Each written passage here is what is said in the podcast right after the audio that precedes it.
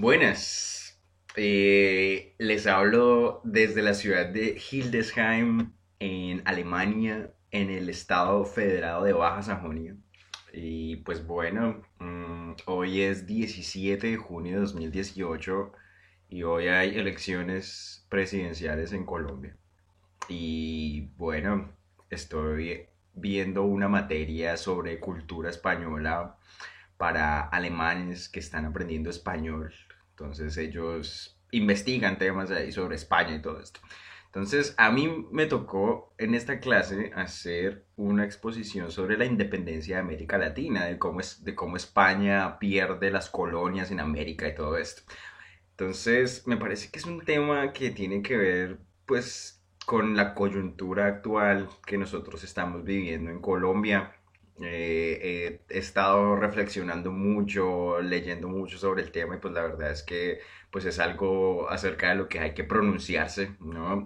Yo creo que uno sale del país de uno, uno sale de Colombia o de donde sea que uno es y inevitablemente uno se enfrenta con la pregunta de, de, quién es uno, cuál es la identidad que uno tiene, uno por qué, uno por qué es colombiano, uno por qué es mexicano, uno por qué es alemán, ¿qué me hace ser a mí lo que soy, ¿cierto?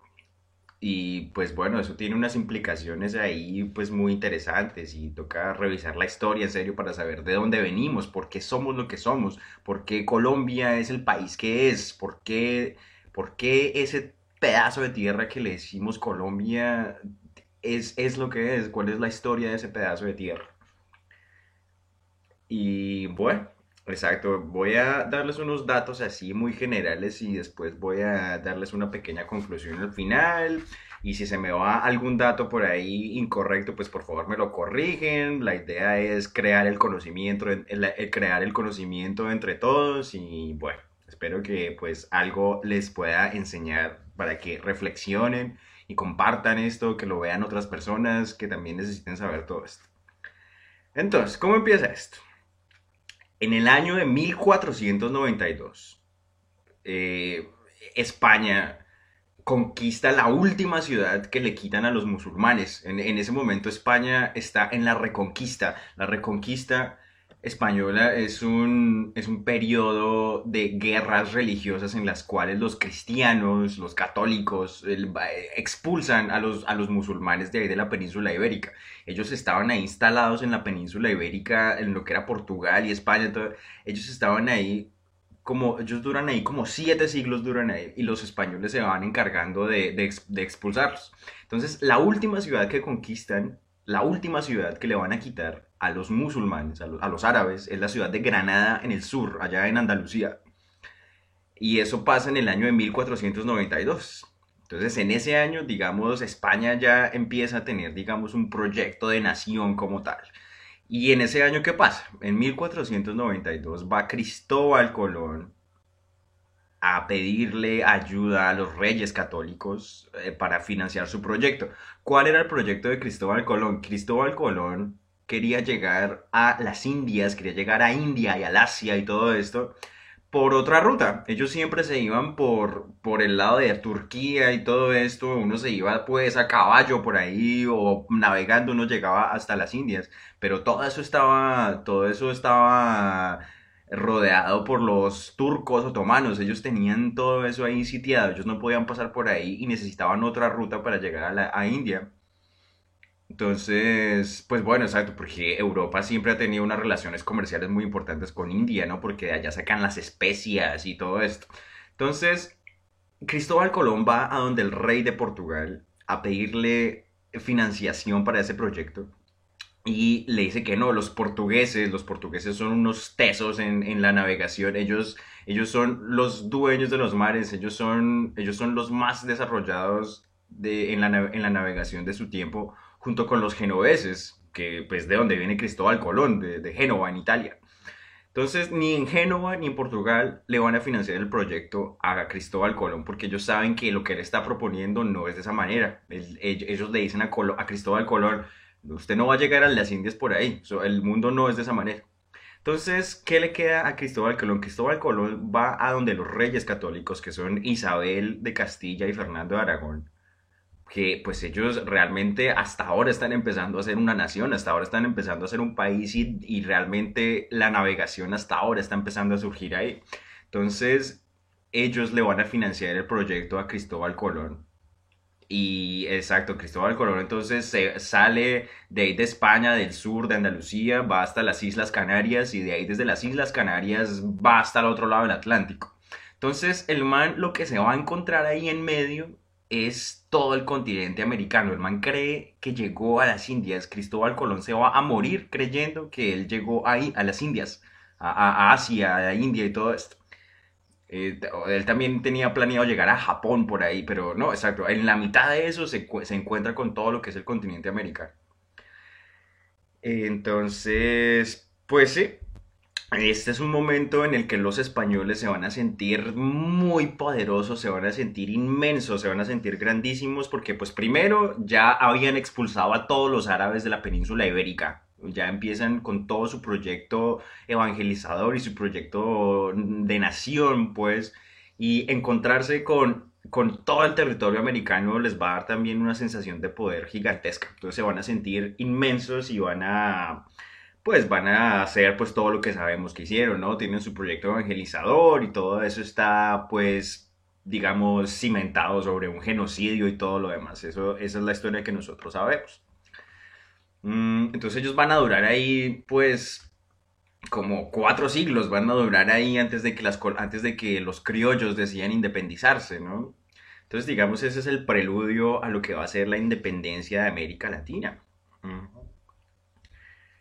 Entonces, bueno, hay unas, hay unas eh, condiciones, pues, hay unos eventos que dan lugar ahí a lo que va a ser la independencia de América Latina. Por un lado, pues, eh, llega un momento en el que España, después, al paso del, tiempo, al paso de los siglos, pues, ya va a perder su poder porque va, y España la van a invadir los franceses. Eh, Napoleón se va a meter a Francia y a Portugal entonces, digamos, por un lado el rey de Portugal tiene la oportunidad de mover su reino a Brasil y ya, y listo. Eso es lo que, eso es lo que hacen los portugueses. Pero los españoles no hacen eso. Ellos no mueven su reino de España al otro lado del Atlántico ni, y lo instalan en la Nueva Granada ni nada de eso. Ellos no hacen eso. Entonces, España está siendo invadida por Napoleón y también España tiene deudas con Inglaterra y con Francia y todo esto. Por otro lado, eh, está el cuento de las ideas liberales y el capitalismo, ¿no? Digamos, ya hay, una, hay un cambio de mentalidad. Pasamos de este sistema feudal a, a, un sistema que tiene que ver exclusivamente con el lucro, con lo que se llama en inglés el profit. Entonces, exacto, y, eso, se hace a toda costa. Hay, unos, hay unos manes que se van allá al África a sacar esclavos y a venderlos y les dicen a los reyes de Inglaterra y de España y todo esto que les da, que ellos les están dando mercancía por ir a traficar con hombres, con, con seres humanos, imagínense. Entonces ahí ya hay un cambio de mentalidad grandísimo. O sea, ya empezamos a pensar es exclusivamente en el, en el, en el, en el, en el lucro, pues eso es una mentalidad que se va a empezar a basar en el lucro, ese es, el, es un precursor ahí de lo, de lo que va a ser el capitalismo, pues.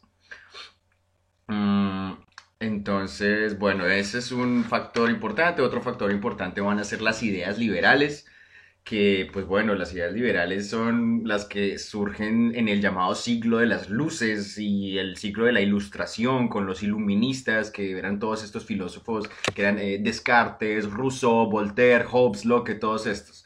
Entonces, el principal objetivo de estas ideas era deshacer pues esas jerarquías, esas, esas estructuras de poder para dárselas a los ciudadanos comunes. Entonces, eh, y ahí salen pues esos principios que están ahí en, que son pues los que salen de la Revolución Francesa, que son la libertad, la igualdad y la fraternidad. Entonces eso es muy importante en las ideas liberales.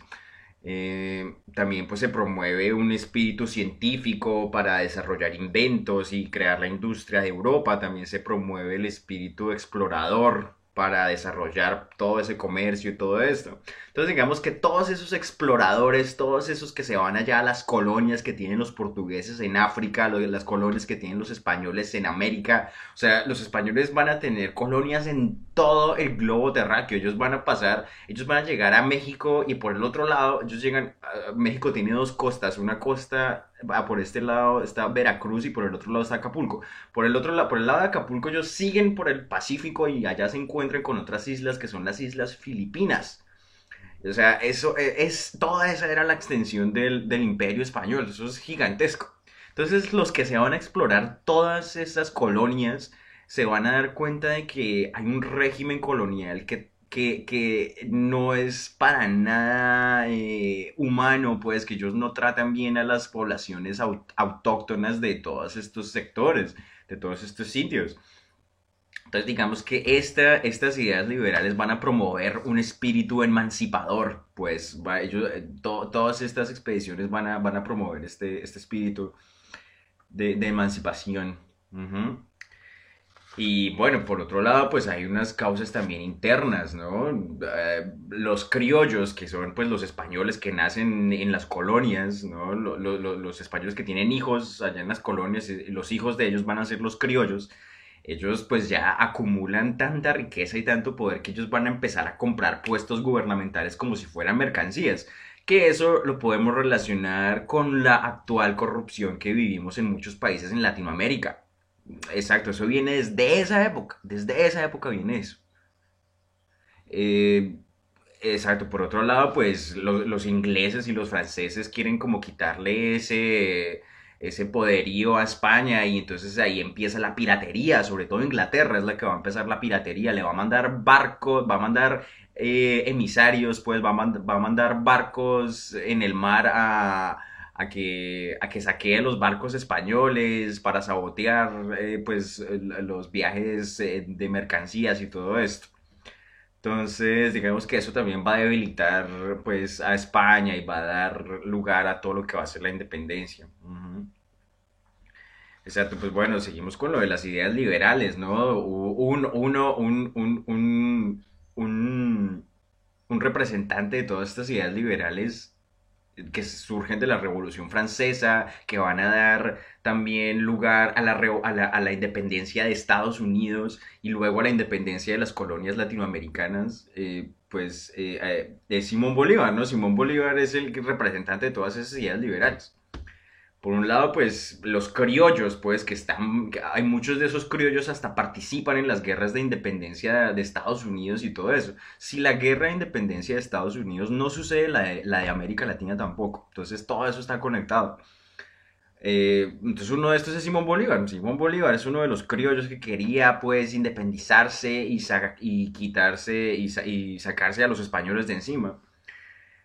Entonces, pues hay unas causas internas ahí también que debilitan, pues, como las estructuras internas de las, de las colonias, ¿no?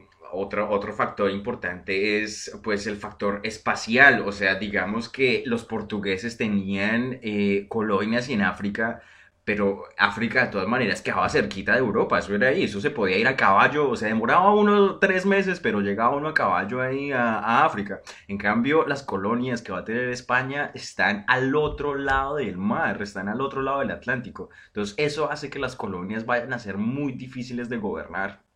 Es muy difícil para, para la corona castellana eh, gobernar las colonias, porque está allá en ultramar, está al otro lado del Atlántico. Eso también es una vaina muy fantasiosa para la gente de la época.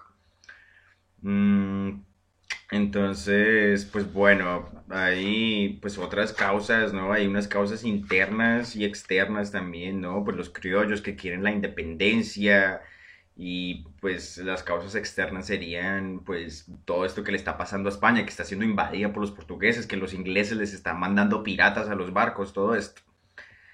Entonces, pues sí, digamos que sucede todo esto en nuestro país, por lo menos vamos a tener a un personaje que pues va a ser Simón Bolívar. Simón Bolívar es el que se va a encargar de hacer la independencia ahí en, en, en, lo que, en lo que después se llamó la Gran Colombia, que era Venezuela, Colombia y Ecuador, todo junto, todo eso se llamaba la Gran Colombia. Entonces, Simón Bolívar va a, ser el, que, pues, nos independiza de todo eso. Pero realmente si uno se pone a ver, pues, ese proyecto no cuajó de la manera en la que ellos querían. Yo, pues no sé, a ver, es muy interesante ver que pues hay unas consecuencias que pues no son muy, muy positivas. Digamos, no sé, el movimiento, el movimiento de la independencia, pues eh, causa la fragmentación de las naciones, exacto. Primero, pues lo que les digo, Colombia, Venezuela y Ecuador, todo eso era el mismo pedazo y eso después por una serie de conflictos se va a, se va a, se va a fragmentar, exacto, va a ser Ecuador aquí, Colombia aquí, Venezuela acá, pero básicamente todos somos hermanitos, pues todos nacemos ahí al mismo tiempo, dormimos en la misma cama y después nos vamos pues por, por nuestros campos. Por otro lado, pues no cambian las estructuras administrativas, las, sigue, un, sigue existiendo una jerarquía social donde hay castas, ¿no? Están aquí los criollos, después los mestizos, después los morenos, y, eso sí, olvídense de que los criollos eh, contemplaban siquiera a los indígenas y a los esclavos negros. O sea, en Colombia nosotros tenemos más de 60, eh, de más de 60 poblaciones indígenas que han estado ahí desde, ese, desde esos años. Y exacto, realmente los criollos tampoco es que fueran muy buenas gentes, porque ellos no estaban, ellos no contemplaban a los criollos, a, los, ellos no contemplaban a los, a los indígenas ni a los esclavos. Es solamente hasta la constitución de 1991 donde se va a reconocer a Colombia como un país multiétnico. O sea, ¿cuándo pasa la independencia? En 1810. Y es hasta 1991 que van a que van a reconocer la existencia de indígenas y todo esto en la constitución de nuestro país. Nosotros no tenemos un proyecto de nación. Creo que eso va a ser la conclusión de, de toda esta carreta y toda esta retaíla que les estoy, que les estoy echando. Eh, la independencia de, países como México y de Perú se desarrolla de una manera diferente. Estos países son muy importantes porque, digamos, en, el tiempo de las colonias, digamos, los imperios indígenas más grandes, más importantes eran, los, eran el azteca en México y el inca en el Perú, porque allá es donde se van a encontrar las, las minas de oro, allá en San Luis Potosí, en México y todo esto. Eh, entonces, uno mira, digamos, la bandera nacional de, México y ellos ahí tienen un, una águila comiéndose una culebra sobre un cactus que ellos le dicen nopal. Entonces, ese, esa, imagen, esa imagen del águila, no sé qué, eso tiene que ver con la fundación de la asombrosa ciudad de Tenochtitlán, que era la capital del imperio azteca, que Hernán Cortés mm, eh, conquistó y la destruyó y después la reconstruyó para volverla una ciudad española. O sea, los, por un lado los mexicanos tienen una conciencia muy temprana de quiénes son ellos, eso está incluso en la bandera de ellos, está eso. Por otro lado, los peruanos tuvieron un, un señor que se llamó Tupac Amaruc II, que hizo una, una rebelión de indígenas eh, muy grande contra los, contra los españoles y, digamos eso es como un es un referente de lo que es la identidad del Perú como tal. Este señor Tupac Amaruc que pues se identifica con sus antepasados indígenas y todo esto. Pero nosotros en Colombia no tenemos nada de eso. Nuestra bandera no dice nada de eso. Nosotros, eh, nosotros no sabemos ni siquiera por qué el aeropuerto internacional de, de, la ciudad de Bogotá recibe el nombre que recibe. ¿Por qué ese aeropuerto se llama El Dorado? ¿Eso qué tiene que ver con nosotros? ¿Por qué nosotros tenemos un museo del oro? Nada de eso. A nosotros, a nosotros no nos interesa reflexionar sobre nada de eso. No nos interesa nuestra historia. Entonces, esa es la cuestión, muchachos. Yo quiero, yo quiero, pues, invitarlos a que pensemos un país, que tengamos una visión de país que tenga que ver con lo que somos nosotros ahí, con la historia que tiene todo ese país, para que nos demos cuenta que ya es hora de que cambien las cosas, ya es hora de que tengamos un, un proyecto de país diferente para que en el futuro, eh, para que el futuro sea diferente, ya no por nosotros. Yo Yo personalmente no voy a tener hijos, yo no me considero una persona muy familiar, pero otras personas sí, otras personas sí van a, sí tienen sus hijos. Yo tengo familiares que tienen, que tienen hijos, que tienen sobrinos, que tienen nietos, todo eso. Ya el, mundo les queda es a ellos, a ellos les va a quedar el mundo. ¿Qué mundo le vamos a dejar a ellos entonces? Yo creo que en la coyuntura actual de verdad tenemos una opción de cambio en la cual hay uno de los candidatos que sí se ha planteado el país con toda esta retaíla que les estoy diciendo, que sabe cuáles han sido las poblaciones que han sido marginadas y han sido irrespetadas y han sido acabadas desde hace siglos. Es una historia de siglos. Eso no tiene que ver con los últimos 40 años ni 50 años. Eso es de ahorita. Eso no es de, eso no es de ahorita, perdón, eso no es de ahorita, eso, tiene, eso es una historia muy larga, muy extensa. Así que, pues bueno, yo realmente los invito a que voten a conciencia, voten por quien quieran votar, pero eh, reflexionen sobre toda esta retaíla que les estoy diciendo. Porque me parece importante, me parece muy importante que sepamos qué fuimos y qué es lo que vamos a hacer. Entonces, pues nada, otra vez, si se me escapa por ahí algún datico incorrecto, pues por favor me lo corrigen todo esto. Y pues ya, espero que tengan un excelente día, que tengan una buena jornada electoral. Les envío muchos saludos desde la ciudad de Hildesheim en Alemania. Y exacto, vamos a, vamos a, vamos a votar a conciencia entonces. Eh, un saludo para todos los que me están escuchando, compartan este video y bueno todo lo demás. Chao.